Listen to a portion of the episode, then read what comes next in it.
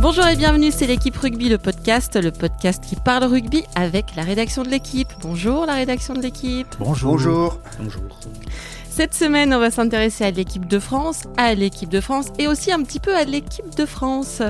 Après le 18-38 de samedi contre les All Blacks au Stade de France, on va se demander si par hasard on n'aurait pas régressé depuis le 19-24 de l'année passée contre les All Blacks au Stade de France, ce qui serait un tout petit peu ennuyeux. On va aussi se demander si on ne pousse pas le bouchon un peu loin, Maurice, avec le petit Dupont dont on fait le Batman du 15 de France depuis samedi. Et on finira en évoquant la semaine capitale pour la France qui peut, dans l'ordre, prendre une fessée lors du faux match contre la Nouvelle-Zélande le mardi, ne pas être choisi pour accueillir la Coupe du Monde 2023 le mercredi, et prendre une fessée lors du vrai match contre l'Afrique du Sud le samedi. Eh ben, il manquerait plus qu'il pleuve, comme dirait ma grand-mère. On parle de tout ça avec les journalistes de la rubrique rugby de l'équipe. Alexandre Bardot, bonjour Alex. Bonjour. Clément Dossin, bonjour Clem. Bonjour Cricri. Et Jean-Christophe Collin du magazine L'équipe. Bonjour Jean-Christophe. Bonjour euh, voisine. Vous savez tout, alors c'est parti. Flexion liée jeu. Mais avant toute chose, on enregistre cette émission le 13 novembre. Il y a deux ans, 130 personnes étaient fauchées, des centaines d'autres euh, blessées et ou traumatisées ont vu leur vie euh, basculer en allant voir un match de foot, en allant assister à un concert ou parce qu'elles étaient euh, attablées en terrasse. On pense à elles. Et parmi tous ces gens se trouvait Aristide Barrault, un jeune rugbyman professionnel, grièvement blessé devant le petit Cambodge. Il a sorti un livre il y a quelques semaines qui s'appelle Mais ne sombre pas. C'est pas un récit, c'est plutôt des morceaux de vie, de sa vie d'avant, de sa vie de maintenant, qui forment comme un puzzle. On assemble les pièces et on découvre une personne assez exceptionnelle. Ce livre, il l'a écrit lui-même, il l'a très bien écrit, c'est très fort, c'est très beau. Il écrit On est tombé en automne comme les feuilles mortes. Il écrit La vie trouve toujours un moyen de passer, comme l'eau dans une fissure de roche. Il écrit On a cherché, mais ça n'existe pas les manuels pour apprendre à vivre après l'enfer. Dans les contes, l'enfer, c'est la dernière marche. On ne sait pas ce qui se passe après, on en revient difficilement. Il a fallu improviser, on a dû faire au mieux. Revivre, ça s'est fait doucement. On est tous doués pour passer de la vie à la mort, on le fait tous à un moment. L'inverse est plus secret, moins répondu. J'aurais bien aimé un guide pour m'aider. Il écrit son amour passionnel pour le rugby, pour Paris, il écrit la puissance de l'amitié, il écrit des choses qu'on a fadies en les lisant juste comme ça, alors euh, je peux que conseiller de lire ce livre. Il s'appelle Mais ne sombre pas et il est édité au Seuil. Alex, tu as rencontré Aristide plusieurs fois, toi. Tu as fait deux interviews avec lui. Tu as, eu, as eu cette impression que c'est quelqu'un d'hors norme? Ouais. Euh, c'est assez dur de résumer ce garçon parce que c'est un être, je pense que c'est une personne rare déjà. Et puis il lui arrivé un événement euh, rare et dramatique. Et dans tout, de tout ça, il arrive à faire quelque chose de beau, même si le mot n'est pas, c'est pas que du beau, parce qu'il y a beaucoup de, de douleur et de tristesse qu'il a traversé deux années euh, évidemment horribles, euh, y compris dans sa tentative de reprendre le rugby, qui était un projet magnifique, mais qui a dû s'arrêter en avril après moult péripéties et souffrances, etc. Mais en tout cas, il arrive à, à, voir, euh, tirer le, le, bon de ça et à, à, ne pas être, à, ne pas tomber dans la haine. À, voilà, bon, je, trouve qu'il y, a des choses, il y a, des, il y a du beau dans, dans la façon dont il, il gère cet après 13 novembre. Et euh, voilà, c'est un, c'est un livre effectivement euh, passionnant pour ce qu'il dit de, de, de, de tout ce qui lui est arrivé depuis deux ans, pour ce qu'il dit de sa vie, pour ce qu'il raconte de sa tentative de reprendre le rugby, pour ce qu'il raconte du rugby aussi, puisqu'il a un regard très noir. Enfin, oui, très noir sur le rugby d'aujourd'hui et sur euh, l'individualisme, sur, euh, sur le système du rugby français. Il y, a, quand même beaucoup de choses à lire dans ce livre et c'est passionnant et c'est très bien écrit par lui-même. Et ça, c'est quand même, euh, quand même rare. On revient à ce mot-là. Il, a choisi cette démarche de l'écrire lui-même, il a exigé ça et, ça donne quelque chose d'un livre qui un peu foutraque mais magnifique. Hmm. Donc il s'appelle Mais ne sombre pas.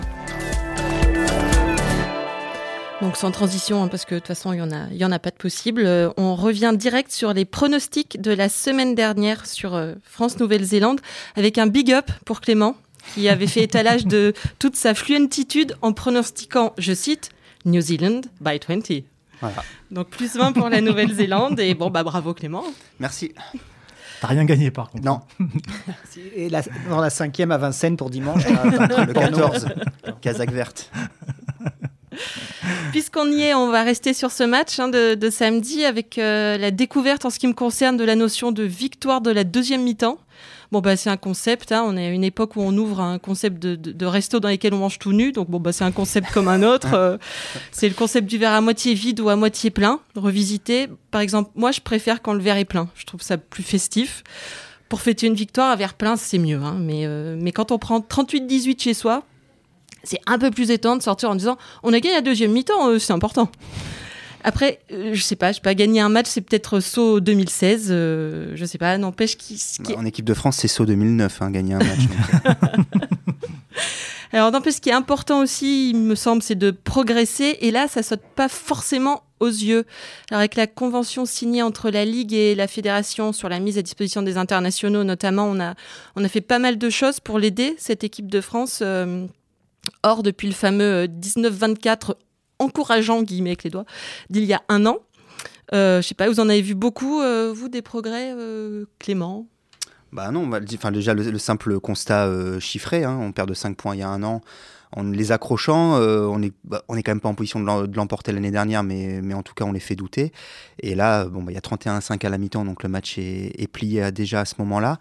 Euh, et on perd de 20 points. Donc le, le simple constat enfin, chiffré euh, donne déjà l'idée d'une absence de progrès. Et ensuite, dans le jeu, euh, là où l'année dernière, on était quand même sorti de cette tournée de novembre avec des raisons d'y croire, parce que oui, on avait vu des belles choses contre la Nouvelle-Zélande et contre l'Australie en- ensuite. Là, enfin, c'est- quand même extrêmement délicat de, trouver du positif en dehors de, certaines individualités, enfin en tout cas d'une dont on reparlera, mais collectivement, euh, il s'est passé des, des choses inouïes. euh, c'est- comme ça que Renault commence son papier ce matin, une, action au tout début de match où les joueurs sont encore lucides à la dixième minute et où, euh, après 3-4 phases de jeu, il y a, un replacement offensif qui est euh, minable et où, le ballon entre Bello et Guirado, on a l'impression qu'ils sont, que c'est le cirque Pinder et qu'ils sont en train de jongler avec. Enfin, des choses qui paraissent extrêmement simples deviennent compliquées avec cette équipe, quoi. Pour, pour, il faut être un peu juste. Je suis d'accord avec ce constat, mais l'an dernier contre la Nouvelle-Zélande, euh, la ligne de trois quarts était complètement différente de celle qu'on a vue là. Et dans cette ligne de trois quarts, il y a notamment des joueurs comme Belot, comme Doumerou, comme Teddy Thomas, je pense, euh, oui, Teddy Thomas, qui découvraient du Q1 d'une certaine manière, qui découvraient le, projet de jeu, le système de jeu. Euh, donc ils ont eu deux semaines pour s'y habituer. Euh, ce qui est sans doute moins que toutes les équipes qui jouaient l'an dernier, qui étaient peut-être plus, euh, plus en phase avec ce, qui se, avec, euh, avec ce qui était proposé par le staff de l'équipe de France. Mais, mais le constat est effectivement qu'on n'a pas progressé collectivement et qu'on n'a pas progressé physiquement. On attendait de la, de, de, ski, de la préparation estivale euh, qui a été donnée aux 45 joueurs de l'équipe de France, enfin 45 joueurs de la liste élite, qu'ils euh, soient plus frais, qu'ils soient euh, plus endurants, qu'ils aillent plus vite aussi, qu'on sente quelque chose quoi, dans les appuis, dans la, dans la course. Et là, il y en avait 10 de ces 45 joueurs qui jouaient, qui étaient titulaires contre le All Black samedi. Et ces 10 joueurs-là, on n'a pas senti de différence majeure. Alors on nous a dit, hein, le staff nous a dit, attendez le tournoi. Oui, Mais bon, à force d'attendre. euh... euh, il est évident que les vrais, les vrais, effets se feront à long terme, mais on devait quand même commencer à avoir quelque chose là. En tout cas, c'était ce qui était proposé, présenté, annoncé, y compris par le préparateur physique de l'équipe de France. Et ça ne se voit pas, ça ne se ressent pas. Euh... Donc voilà, on est, il y a forcément de la déception et c'est un constat d'échec qui pose des questions, d'ailleurs, sur le, le contenu de la, de la préparation, de cette préparation. Est-ce qu'elle est dans le bon sens ouais. ou pas? C'est effectivement la même dénomination, c'est-à-dire 15 de France, mais c'est pas la même équipe, donc on peut pas tellement juger des progrès dans la mesure où ce sont pas les mêmes joueurs. Euh, après, je suis complètement d'accord euh, sur le constat, c'est-à-dire que euh, le, le, sport de haut niveau aujourd'hui, quel que soit le sport, c'est de la vitesse et ensuite du timing et de la, la justesse des, des gestes. Et il faut les faire vite et bien et au bon moment. Et donc c'est bien d'avoir une condition physique. Déjà sur la vitesse, on a l'impression que les All Blacks, même s'ils sont en fin de saison, ils vont quand même plus vite. Mmh. Et puis surtout, ils font le geste juste au bon moment. Et c'est le timing. Ça, euh, c'est quelque chose qui est fondamental dans le sport de haut niveau d'aujourd'hui. Et ça, on a l'impression que les Français l'ont pas. Là, on, a vu des erreurs. Euh, il se trouve que j'ai revu la, première mi-temps ce matin. Il y, a, trois erreurs de défense, de montée défensive qui sont faites par des joueurs expérimentés. Enfin, au moins deux par des joueurs expérimentés, une par Guirado et une par UG, qui sont des, erreurs de montée de joueurs qui, euh, choisissent d'aller couper une trajectoire de passe ou d'aller prendre un joueur alors que y a ce joueur est déjà marqué, cet attaquant est déjà marqué, et ça crée des décalages qui entraînent 17 points en première mi-temps. Et ça, c'est des, des, erreurs euh, euh, qui sont euh, très, éto très étonnantes pour des joueurs expérimentés, mais qui dénotent un, manque de repères pour cette équipe de France, un manque de...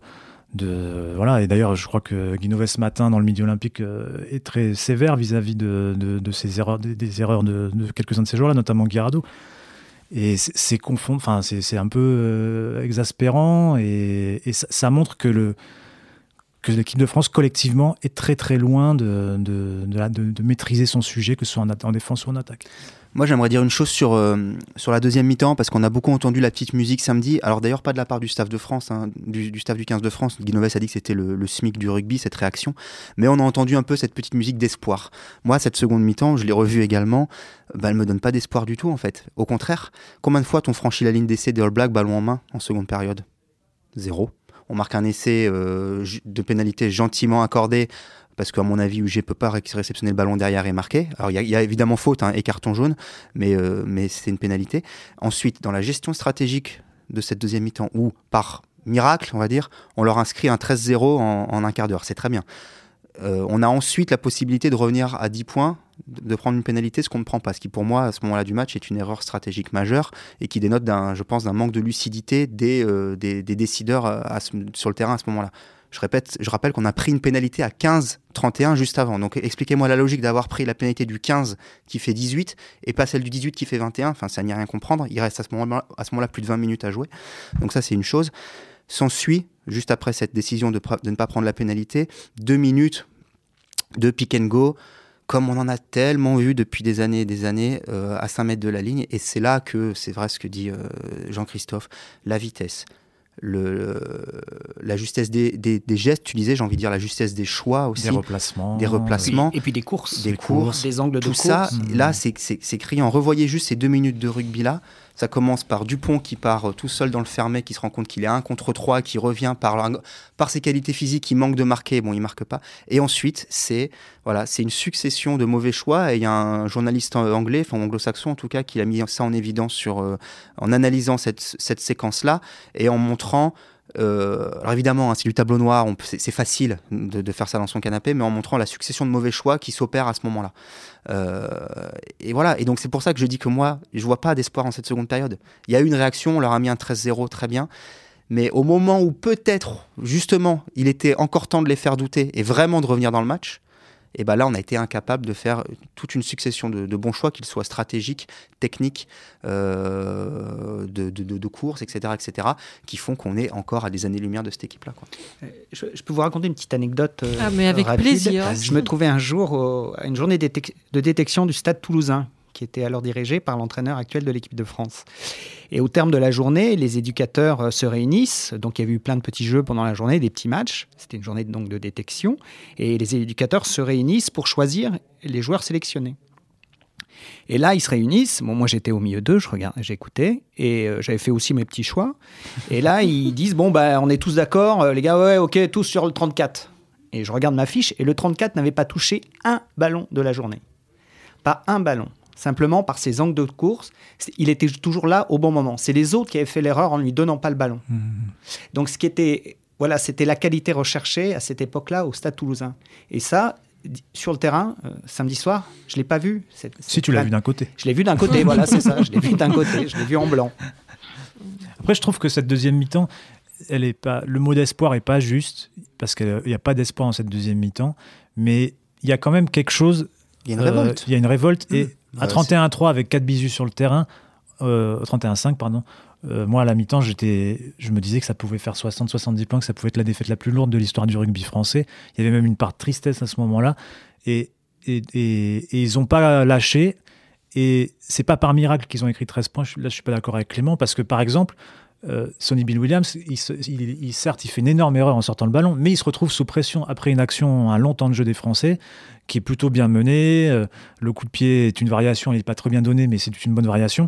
et, donc voilà, c'est parce que l'équipe de France à un moment a été capable de les mettre un peu sous pression dans ce secteur-là, puis ensuite en suivant euh, dans d'autres secteurs, que euh, le match est peu à peu rééquilibré. Certes, les All Blacks étaient un peu sortis du match, eux, de leur côté, mais quand même, euh, l'équipe de France ils menaient 30 points, ils tombaient des seaux d'eau, c'était plus vraiment le, même match. Aussi pour leur défense, cette avalanche de blessures a fait que cette équipe a pas beaucoup de vécu collectif. Mm-hmm. effectivement, euh, il y a beaucoup de joueurs qui avaient jamais joué ensemble, mm. et en 15 jours, vous pouvez pas comme ça avoir des, des repères collectifs et, pour battre les Blacks. Bah, toute la ligne de trois quarts qui jouait l'année dernière contre les Blacks euh, est out cette année. Quoi.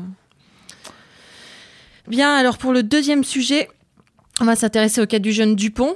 Antoine, demi-mêlée du du stade toulousain aux quatre sélections, qui fêtera ses 21 ans mercredi et dont on a l'impression depuis samedi qu'il est les quatre fantastiques à lui tout seul. S'il se mettait à envoyer des boules de feu, je serais pas complètement étonné. On lit du Dupont, nouveau seigneur du 15 de France. L'espoir porte un nom, Dupont. Dupont a brillé, Dupont a étincelé, Dupont est incroyable, Dupont sent tellement bon. Un de ses titres est à peine inventé. Euh, Dupont seigneur, non, ça n'a pas été fait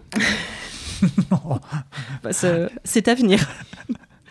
Alors les stats parlent pour lui. Hein. J'ai lu dans j'ai lu dans l'équipe parce que j'ai de saines lectures que depuis la Coupe du Monde, aucun demi de mêlée n'a fait mieux que ce qu'il a fait euh, samedi. En matière de mètres parcourus ballon en main, 91, euh, de défenseurs battus, 7 et de franchissement. L'équipe lui a mis la meilleure note, un 6 sur 10. Même Stevenson, sélectionnaire des Blacks, a été séduit. Alors, est-ce qu'on a trouvé notre Messi? Est-ce qu'on est sauvé euh, L'un de vous? Clément, il est chaud là-dessus. Non. non, non, non, mais bon, d'abord le positif. Évidemment qu'il a fait euh, une prestation XXL qui ressort d'autant plus qu'autour de lui, ça a été, euh, pas le naufrage, mais voilà, qu'il y, y, a peu d'autres joueurs français qui se sont euh, hissés au niveau sur ce match. Donc lui, forcément, ça ressort beaucoup. Tu citais des stats qui sont euh, incontestables. C'est des stats, elles sont incontestables. Après, euh, il faut savoir ce qui s'est passé derrière toutes ces stats en fait, euh, tous ces mètres parcourus, tous ces franchissements, euh, tous ces défenseurs battus ont donné quoi? En l'occurrence, pas toujours grand chose puisque on n'a pas. C'est pas forcément de son fait. C'est pas forcément de son fait. Non mais je vais y venir. On n'a pas forcément, on n'a pas forcément, voilà, conclu les actions qu'il avait su initier. D'ailleurs, petite parenthèse, quand on bat des défenseurs, ça, ça, n'initie pas forcément une action positive. Il y a parfois où il a battu des défenseurs juste pour se sortir du pétrin dans lequel il s'était mis lui-même. Voilà. Donc, euh, donc voilà, il faut juste relativiser ça. Après, effectivement, il a été, euh, il a été puncher, comme on le connaît. Il a été, il a attaqué la ligne. Il a fait des différences individuelles énormes. Donc ça, c'est très positif.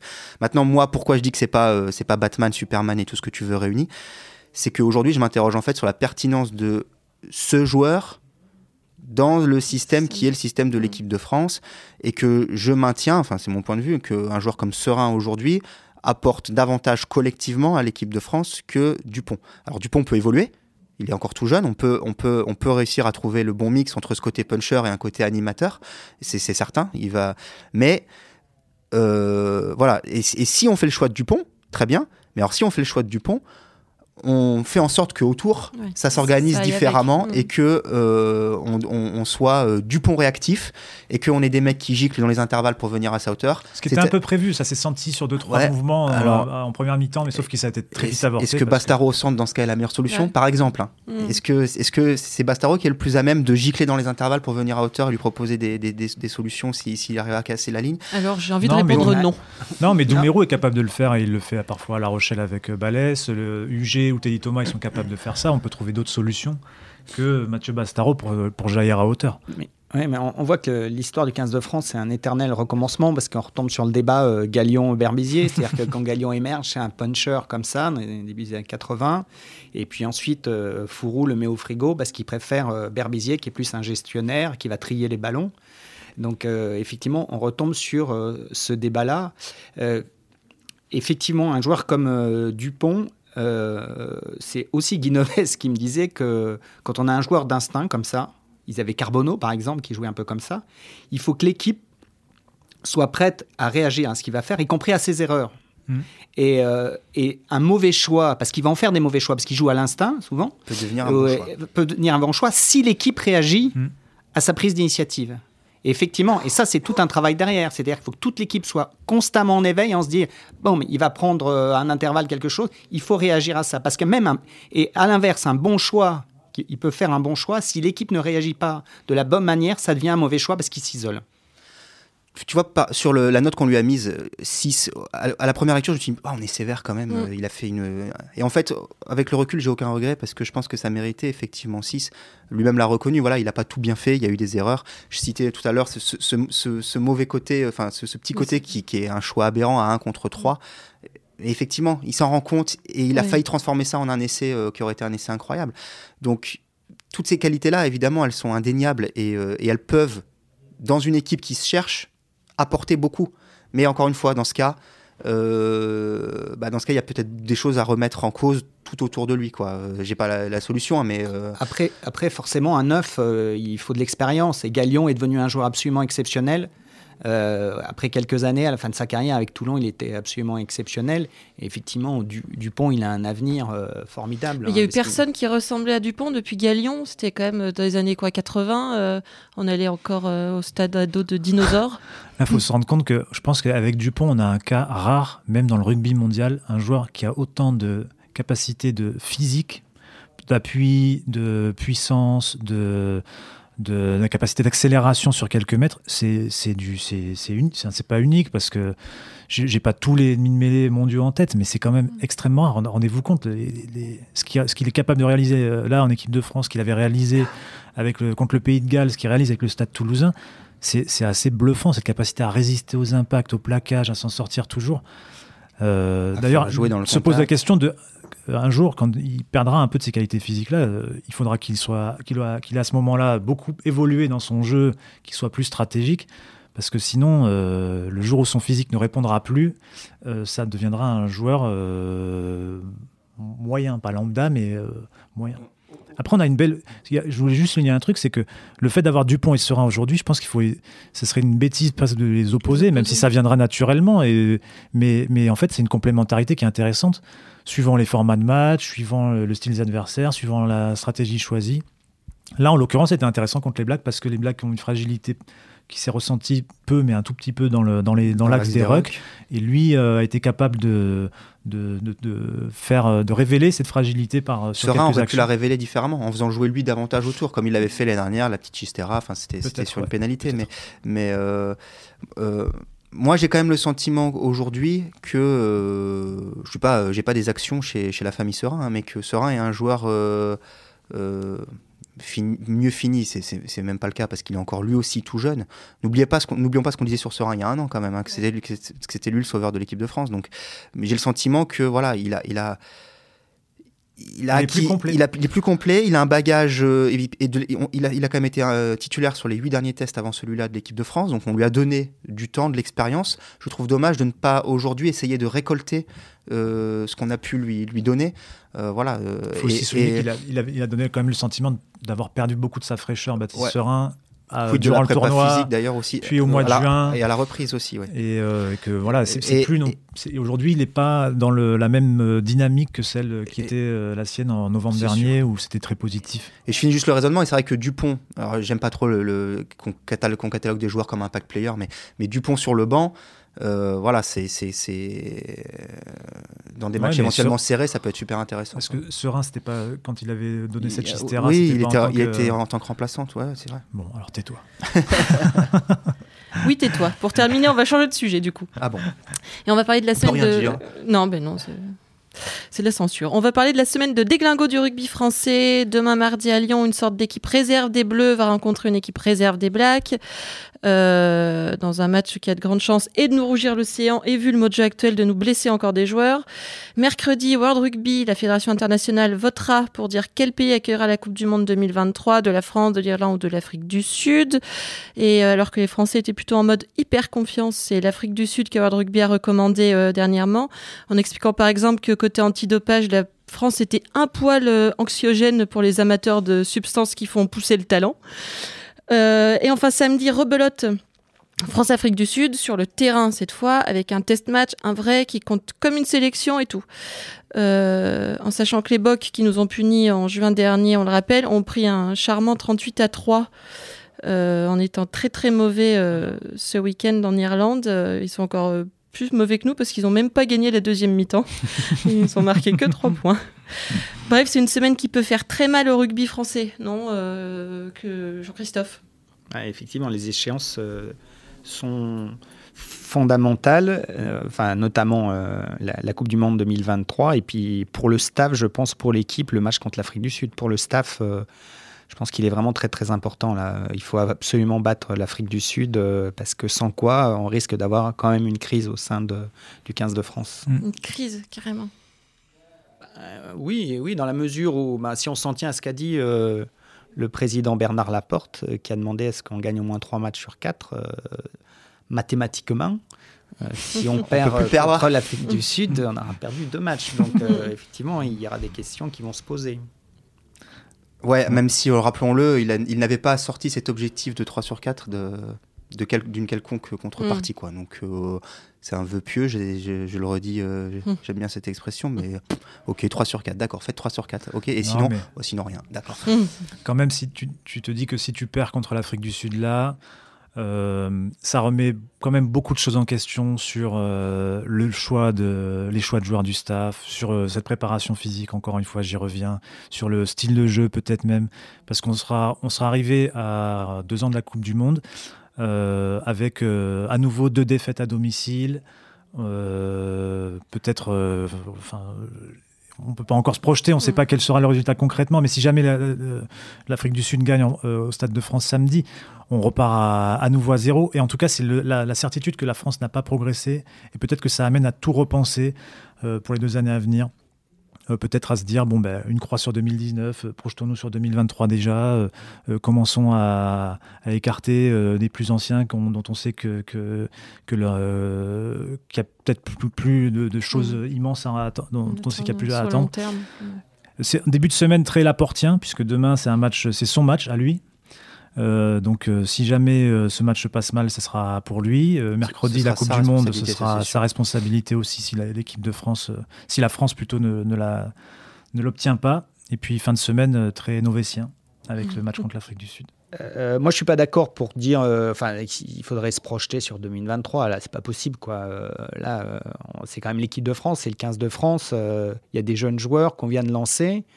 ces jeunes joueurs, la Coupe du Monde qui vient, faut la, voilà, mais ce que, ce que je veux dire surtout, c'est euh, tu, tu, auras donné beaucoup de crédit à tout un tas de joueurs, euh, tu, leur as, tu auras donné une préparation euh, physique, et en fait, si tu perds contre l'Afrique du Sud, tout ça n'est pas validé, et tu peux te poser la question de, de, de l'avenir de, pour certains, et de l'avenir même du modèle de la préparation, cette préparation physique. De, Peut-être que les clubs vont ronchonner aussi d'ailleurs. Les clubs ronchonneront sans doute, mais il faudra, il faudra de la solidarité. Euh, après, peut-être que les choses se passeront très bien et peut-être qu'on finira la semaine, qu'on s'entendra lundi, on se retrouvera lundi prochain. Et... Ivre, parce qu'on aura fêté ça. Ouais, ou pas. Mais non, mais ce qui, enfin, ce qui est fondamental, euh, c'est vraiment de retrouver quand même quelque chose qui est quelques actions, qui est qui est quand même quelque chose qui se passe dans le match. Voilà, qu'il faut qu'il y ait une émotion dans ce match-là. Au-delà du résultat, peu importe, il faut qu'il y ait une émotion en fait. Il faut que les, faut que les amateurs de rugby, les gens qui vont regarder ce match, faut qu'il se passe quelque chose, qu'il y ait une âme. Euh, bon, on se gousse un peu de la deuxième mi-temps, mais c'est au moins une réaction, c'est du caractère. Il faut qu'il se passe quelque chose dans son match, qu'on ait quelques actions où on se lève. Voilà, il faut qu'il se passe quelque chose. Parce qu'effectivement, quand je dis une crise, c'est que là, on va vraiment se poser des questions. Donc, euh, même pour, euh, pour que le staff puisse travailler, il faut, il faut qu'il se passe quelque chose, qu'on se dise, ouais, quand même, là, il y, a, une équipe de France. En attendant que tu nous donnes de l'émotion, tu vas nous donner un pronostic pour euh, France Springbok Box. 25-15 hmm, pour l'équipe de France. Pour l'équipe de France oui. Ah oui, t'es un fou. Clem?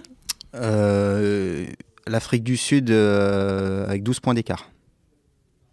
Alors du coup, tu veux un pronostic euh, bah, 12-24. on est des gens précis. Et Alex Moi, je dis Friends by Three. Comme ça, j'ai peut-être une chance de gagner si tu le dis en anglais. Très bien, merci messieurs. Voilà, c'était l'équipe rugby, le podcast, une émission de la rédaction de l'équipe. Aujourd'hui, j'étais avec les journalistes de la rubrique rugby, de l'équipe Clément Dossin, Alexandre Bardot et le reporter du magazine L'équipe, Jean-Christophe Collin. Merci à Camille Regache à la technique. Retrouvez-nous tous les lundis sur l'équipe.fr, sur Apple Podcast et sur SoundCloud. N'hésitez pas à réagir, laissez-nous des commentaires, mettez-nous des étoiles et on vous retrouve la semaine prochaine.